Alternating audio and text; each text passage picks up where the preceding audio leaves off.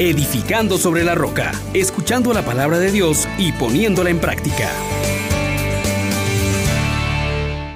Bienvenidos mis hermanos, que Dios nuestro Padre que es santo y nos santifica con su gracia, nos conceda poder vivir hoy en este tiempo de cuaresma nuestra intensa configuración con Cristo.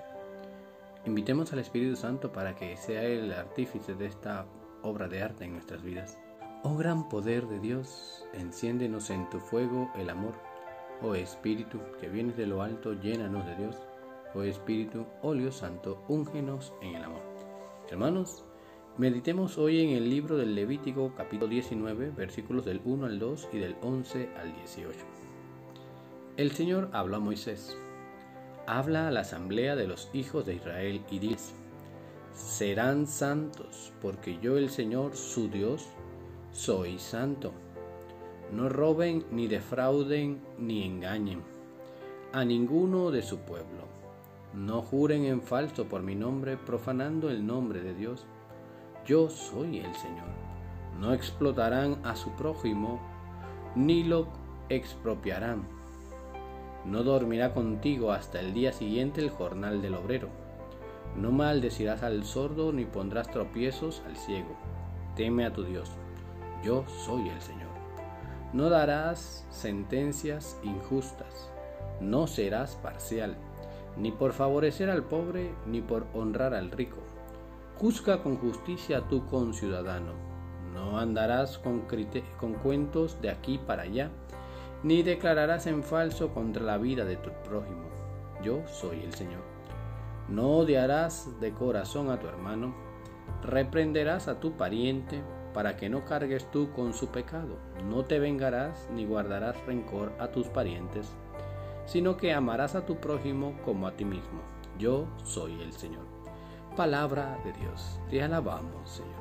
Hermanos, en este texto de Levítico que nos consigna la ley de la santidad, nos enfrentamos a un proyecto de vida que sea acorde a nuestra naturaleza. Y en el texto surgen varias cosas que llaman muy fuerte la atención. Lo primero que queremos compartir hoy es que Dios le habla a su pueblo y le hace manifiesta su forma de vivir. Nosotros también hemos de escuchar esta voz que viene de Dios, que nos declara por cuatro veces en el texto, yo soy el Señor. Serán santos, dice, yo el Señor soy su Dios, soy santo. yo el Señor. esta realidad de la santidad de Dios, de recordarnos que Él es nuestro Señor y del el amor al prójimo está conjugado en nuestra realidad de cada día el Señor nos pone el parámetro, el paradigma de su propia santidad como forma natural de ser. Y esto es lo que queremos adquirir ahora en Cuaresma, la configuración con nuestro Dios. Entonces, dice yo el Señor, su Dios, dos características importantes en las que nosotros ya hemos decidido por Dios, le hemos puesto como Señor de nuestras vidas.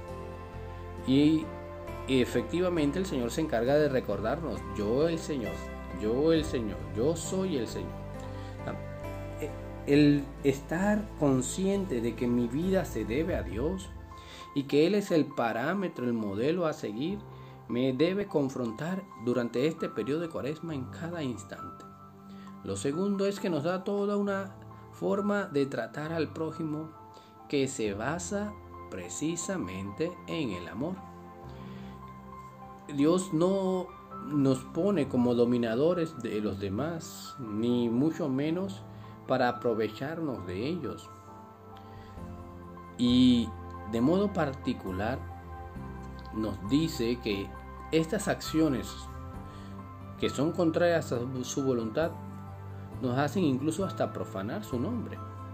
Tomemos consideración, hermanos, de que todas estas indicaciones que nos da el libro del Levítico son accesibles, las podemos realizar. Y deleite cada uno su vida en esta enseñanza, porque nos da libertad, nos permite felicidad, porque el amor, la santidad y la felicidad están todos conjugados en una misma realidad. Que Dios, nuestro Padre misericordioso, que hoy nos ha invitado con el testimonio de santa felicidad y perpetua a caminar en su presencia, nos convierta en verdaderos santos, compasivos y misericordiosos, que le tengamos a Él por único Dios y Señor. Bendiciones para todos ustedes.